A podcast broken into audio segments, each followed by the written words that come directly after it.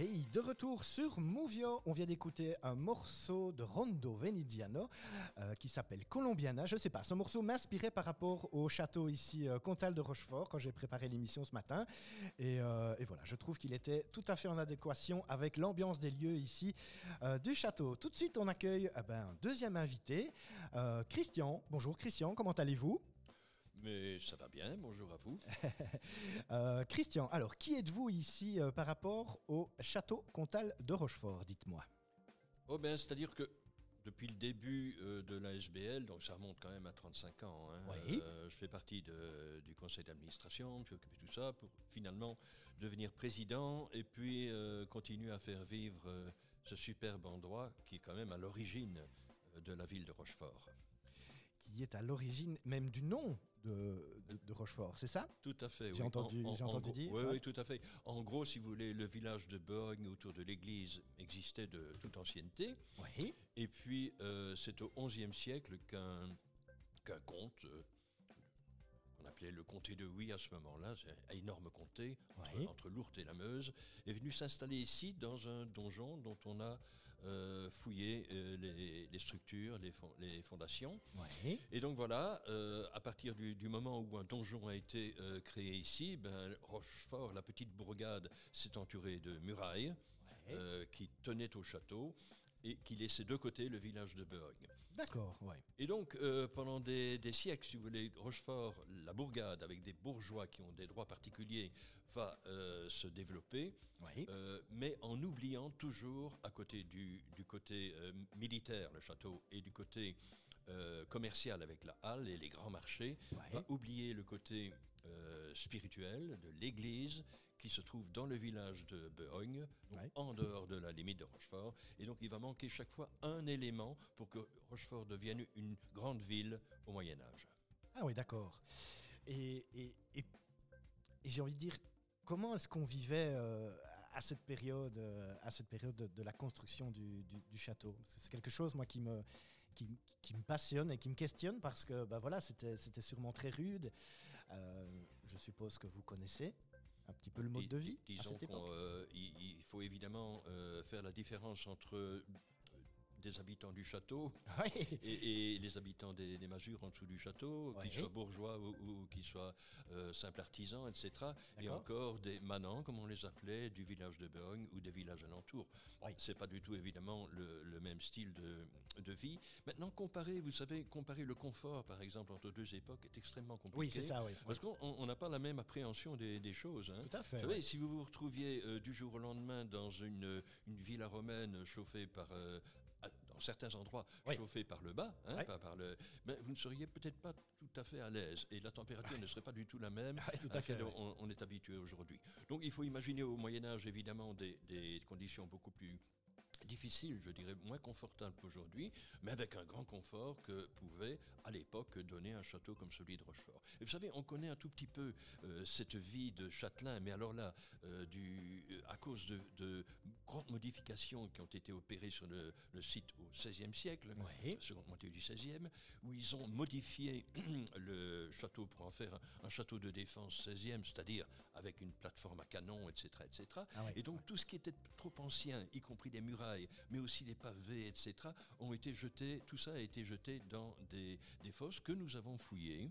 Et donc Ouais. on a une bonne idée évidemment de comment vivaient les gens au Moyen Âge, notamment avec les restes fauniques, c'est-à-dire tous les os, etc. Et on s'apercevait que euh, ici il y avait énormément de d'eau de basse-cour, euh, tout- tout- hein, parce qu'il y avait une basse-cour au château, mais aussi de, des, des restes de chasse. Donc ça veut dire que euh, les chasseurs qui avaient ce, les pardon, les seigneurs qui avaient ce droit de chasse euh, avaient de grandes forêts à leur disposition ici et amenaient euh, dans le château ce genre de venaison. D'accord, super. Euh, quand vous dites euh, c'était différent euh, par rapport à donc la vie, la vie de, de- de Châtelain et des gens qui habitaient aux alentours, est-ce que vous pouvez euh, un petit peu quand même nous dire comment, comment ils vivaient ici à l'intérieur du château? Donc on sait par exemple que certaines pièces étaient pas mal chauffées, D'accord.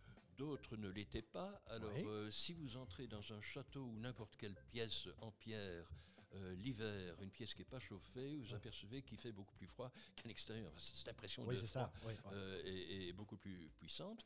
Mais enfin, il y avait quand même ici, d'après ce qu'on sait, mais c'est pas grand-chose sur le château de Rochefort, parce qu'il est une, ce sont des vestiges. hein. Oui.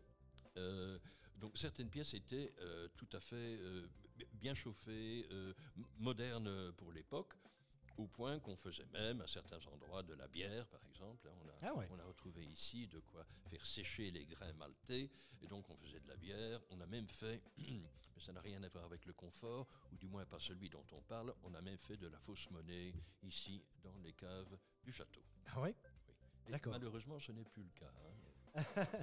Et j'en profite pour dire que nous sommes toujours à la recherche de subsides, on en a bien besoin, ne serait-ce que pour tenir la, la belle petite équipe dont on a parlé euh, tout à l'heure Oui. et, qui, et que nous essayons de, de conserver, bon gré mal gré, euh, parce que les temps sont difficiles pour tout le monde, Les temps sont très depuis la création de cette ASBL en 87. Donc. D'accord, donc ça fait depuis 87 que la SBL existe. Euh, par rapport aux fouilles, quand euh, c'est quand les dernières fouilles qui ont été réalisées ici?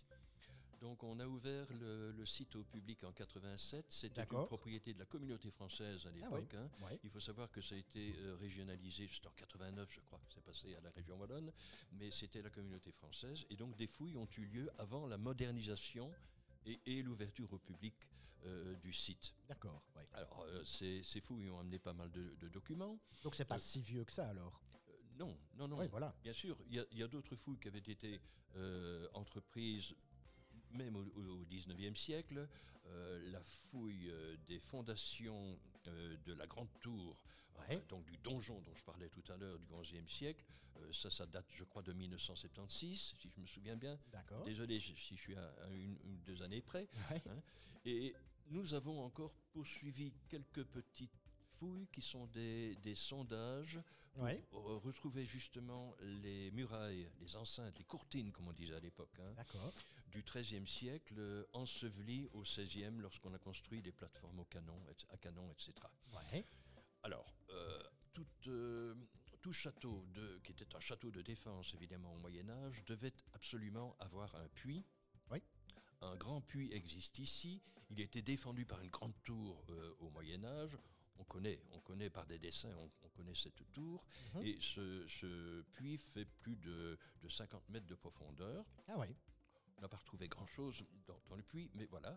En revanche, il y avait un autre petit puits, semble-t-il, que nous avons fait fouiller par des amis d'une association qui s'appelait l'ARAS. C'était des spéléo-archéologues. Ouais. Et en fait, c'était pas un puits, c'était plutôt une citerne euh, qui a été creusée sur euh, 7 mètres 50, si je me souviens bien, dans la Ouais. roche, et qui a été comblée lors des, des- des changements du, au XVIe siècle. C'est là qu'on a retrouvé énormément de documents euh, phoniques dont, dont je parlais tout à l'heure, Ouais. mais aussi des, des, euh, pas mal d'artefacts, comme on dit, allez, des, euh, des, des- des pavés de- de- du Moyen Âge, etc. Donc là, c'est par milliers, voyez et donc on Ah a ouais. une bonne connaissance euh, par, par des amis ar- archéologues,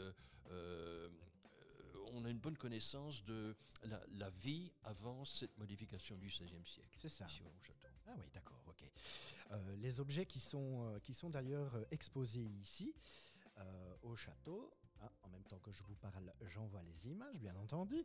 Euh, les objets qu'on a retrouvés, donc on voit, on voit j'ai- vu des coquillages Oui, tout à dans, fait. dans une, euh, dans une étagère. Des, des coquilles d'huîtres en tout cas. C'est hein. ça, oui. Tout à fait. Donc c'était en fait assez courant, vous savez. Oui. Ouais, pas pour tout le monde. Encore une fois, peut-être Oui, pas voilà. pour l'artisan euh, de Rochefort, mais de faire venir des huîtres de la mer, et ça prenait euh, à peu près trois jours pour arriver. Ouais.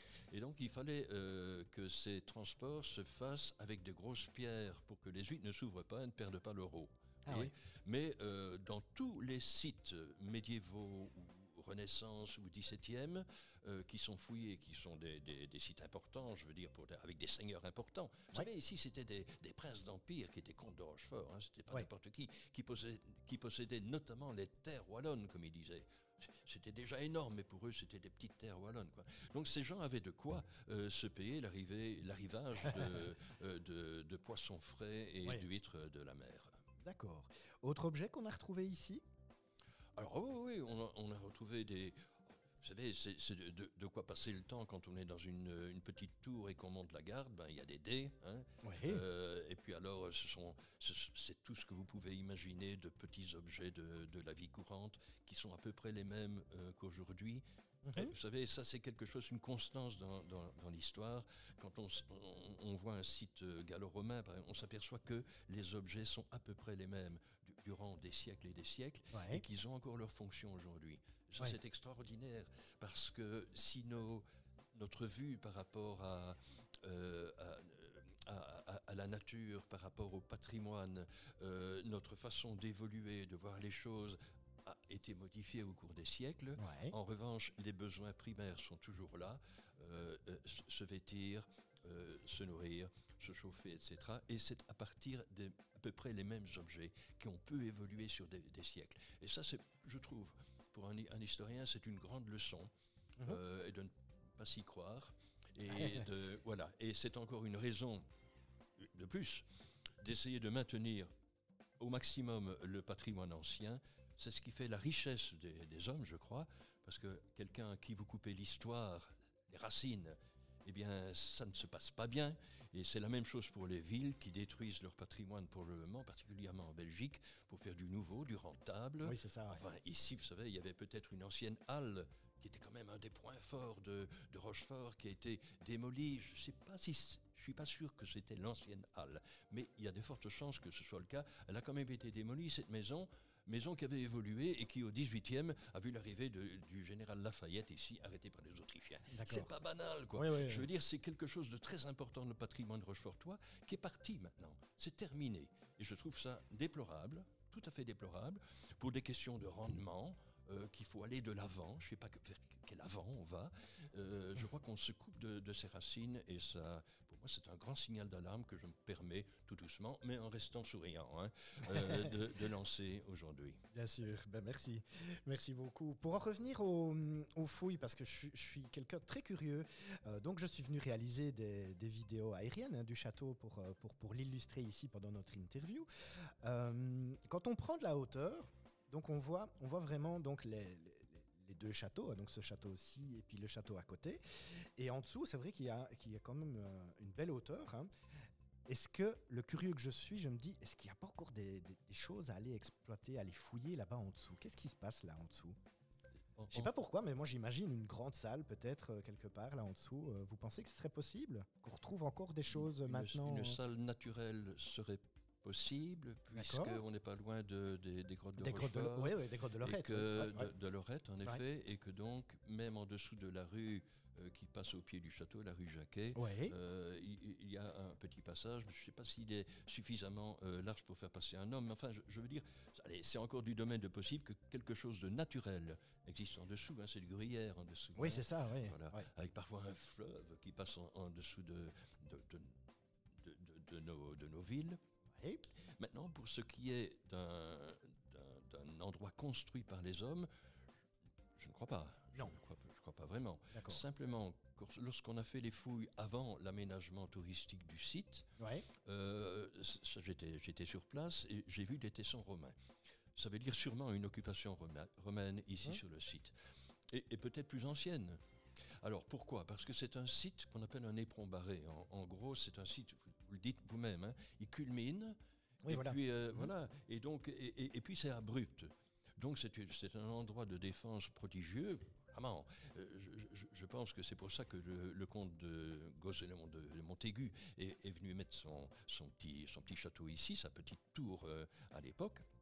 Et donc, je, pense qu'il y a eu, avant le, le 11e, des occupations. Mais je ne peux pas vous le prouver. Je n'ai trouvé qu'un ou deux tessons romains, c'est tout. D'accord. Ok. Donc, outre, euh, outre le nom de Rochefort, qu'est-ce que le château a apporté ici à la région? Alors, le château, c'est la carte de visite de, la région. Ben, je suis un peu chauvin, hein, mais enfin, je le dis quand même. Vous avez bien raison. non, mais c'est quand même un peu banal. Quoi. Vous, vous prenez la, rue qui, qui, serpente ici en dessous. Si vous venez de, de, l'Ardenne, enfin, de, en, gros de Saint-Hubert, par là, vous arrivez, le château est illuminé, c'est un, c'est un accueil prodigieux. Euh, carte de visite, pourquoi? Parce que c'est le symbole de, Rochefort, comme je le disais tout à l'heure. c'est quand même l'origine de, de, Rochefort et de son nom. Puisque je n'ai pas répondu à votre, à votre question tout à l'heure. En effet, hein, Roca ou Rocha Fortis, comme on l'appelait à l'époque, c'est-à-dire le château fort, a, donné Rochefort comme on a donné de Rochefort, le nom de Rochefort en France, etc. etc.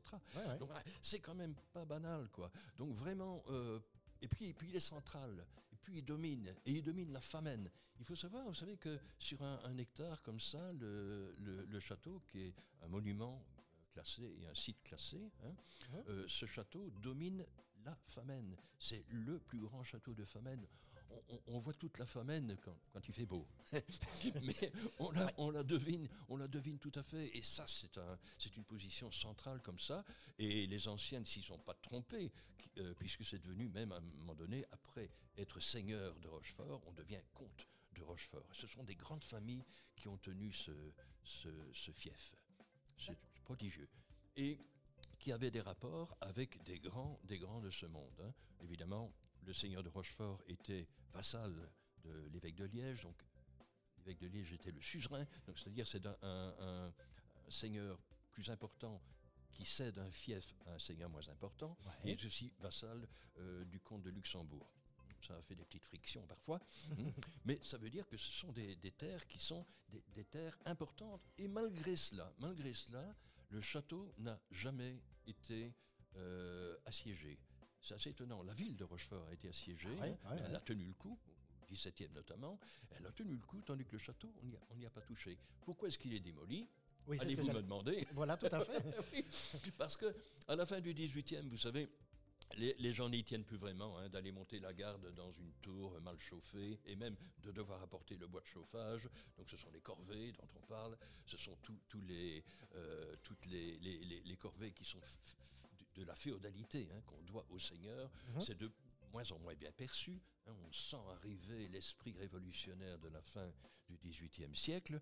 D'ailleurs, un jour, une, population, la populace, quoi, hein, monte ici à, Rochefort, casse une porte, veut entrer dans le château. Enfin bref, ça se passe de, moins, de moins en moins bien. Et puis, il y a l'arrivée des Français qui ont connu leur révolution, et toute la région fait partie de, euh, de la France.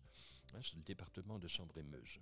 À partir de ce moment-là, donc c'est l'État français qui décide que tous les biens du clergé et de la noblesse euh, seront vendus à des particuliers, sont confisqués et vendus à des particuliers. Donc le château passe à des propriétaires particuliers, des privés, qui à un moment donné essayent de, restaurer tout ça, mais ils n'y arrivent pas. C'est un, éléphant qu'ils ont sur le dos et doivent vendre. Et ça a été vendu par plusieurs ventes, mais notamment une grande vente, du, vente euh, du 3 août 1812 euh, qui fait que tout ce qui était euh, ferrure, ferronnerie, euh, bois, pierre, tout, ce qui provient de, toutes les charpentes, tout ça a, trouvé acheteur. Et donc ça a été distribué un peu, un peu partout. C'est comme ça hein, qu'on retrouve une tac à Nassogne, une tac de cheminée à Nassogne, ou que quand vous vous promenez ici euh, dans la rue Jacquet, qui est au pied du château, bah, vous, trouvez des colonnes qui sont des colonnes qui proviennent du château, qui ont été achetées à l'époque. Et donc c'est comme ça que le château est devenu une carrière. Et puis c'était, ça plaisait aux romantiques à l'époque. Maintenant, on se trouve dans la première moitié du, 19e. Hein. il y a eu beaucoup de gravures romantiques sur, sur les ruines. Et puis c'est, en, c'est vers 1900 euh, que M. Cousin, de la famille Cousin, donc, est venu euh, bâtir son château néo-gothique ici, euh, que vous avez remarqué. Donc maintenant, le site de Rochefort que vous avez vu par, par drone, ben, c'est une partie, le, le, château ancien en pierre calcaire et puis le château néo-gothique de 1900. C'est ça. Alors, il y a quelque chose qui est complètement frappant quand on vient visiter le, le château ici, c'est cette fameuse porte qui reste, euh, qui reste en, en plein milieu du site. Est-ce que vous pouvez nous en parler un petit peu?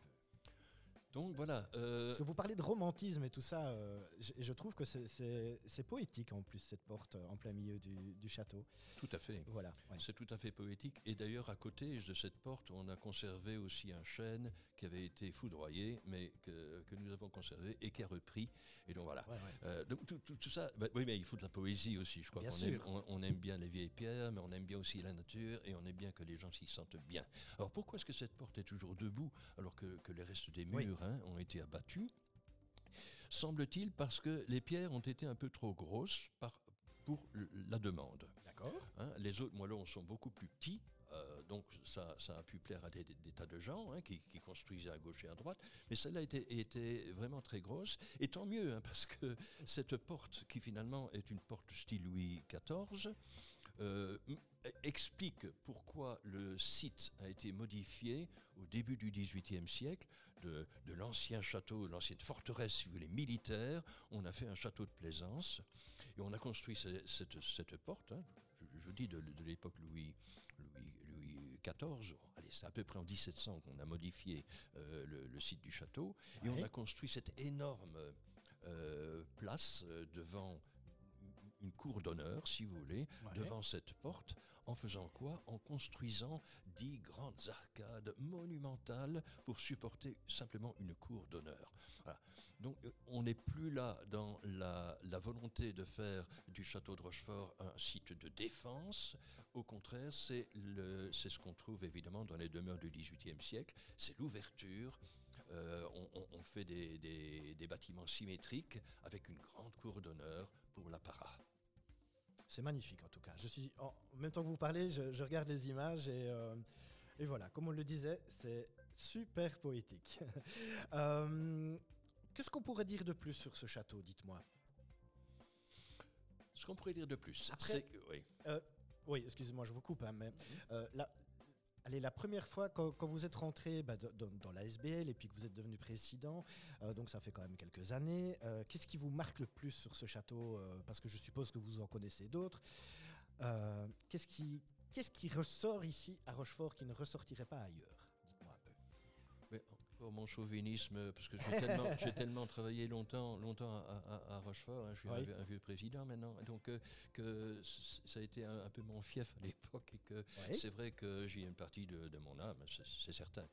ça ne s'est pas fait tout seul non plus, donc on n'oublie pas, on n'oublie pas tout ça, mhm. et donc euh, voilà, on est, on est très très très très attaché à, cela. Euh, ce que je ce que je remarque, c'est que ce bâtiment euh, qui était euh, propriété de la communauté française, puis de la région, de temps en temps était, euh, enfin, avait ce qu'on appelle de la maintenance, hein, parce que les murs sont enfin, château vieux, comme je dirais. Hein, les, les, murs souffrent. il faut savoir qu'on que lorsque nous devons retaper un, petit morceau de mur, parce que nous l'entretenons, on a une convention de gestion ici, à SBL, une convention de gestion. Donc, lorsqu'il faut faire une, petite réfection, ben, c'est toujours avec des méthodes anciennes, hein, mortier à la chaux, etc. Donc, c'est compliqué. Je veux dire, c'est pas, c'est pas, donné à tout le monde de le faire du jour au lendemain, euh, surtout avec des équipes qui, changent. Hein, de, pas la même équipe depuis 35 ans. Hein. Oui, c'est ça. Voilà. Donc voilà, et, il faut bien comprendre que nous sommes les détenteurs d'un patrimoine et qu'il faut vraiment le préserver. Ceci dit, ce patrimoine, il souffre. Hein. Il, est là en, plein air depuis, euh, depuis qu'on a ouvert au public. Euh, bien sûr, certaines parties ont été gunitées. Si vous voulez, on a envoyé à l'époque ce qui est interdit de faire maintenant, hein, du micro-béton sous pression, mais ce micro-béton a permis de maintenir en place mhm. certains, certains murs qui seraient déjà à terre si on avait fait. Alors évidemment, le, château pose des, des, soucis de, maintenance un peu partout.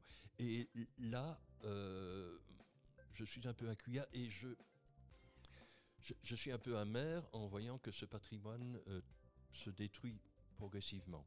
Et je n'en veux pas au propriétaire, puisque maintenant c'est un propriétaire privé avec qui nous entretenons de, d'amicales relations, mais je n'en veux pas au propriétaire, simplement je me dis, voilà, un, le plus grand château de Famenne, euh, qui devrait nécessiter vraiment une, remise en état euh, des vestiges, mais complète, euh, importante. Profondeur, quoi, oui. Oui, comme, mhm. comme vous dites, mhm. parce que c'est pas suffisant de faire ce qu'on a fait il y a quelques années, un grand événement archéologique sur Rochefort avec une belle publication, que, d'ailleurs je qui est en vente ici et que euh, vraiment j'invite tout le monde à, lire.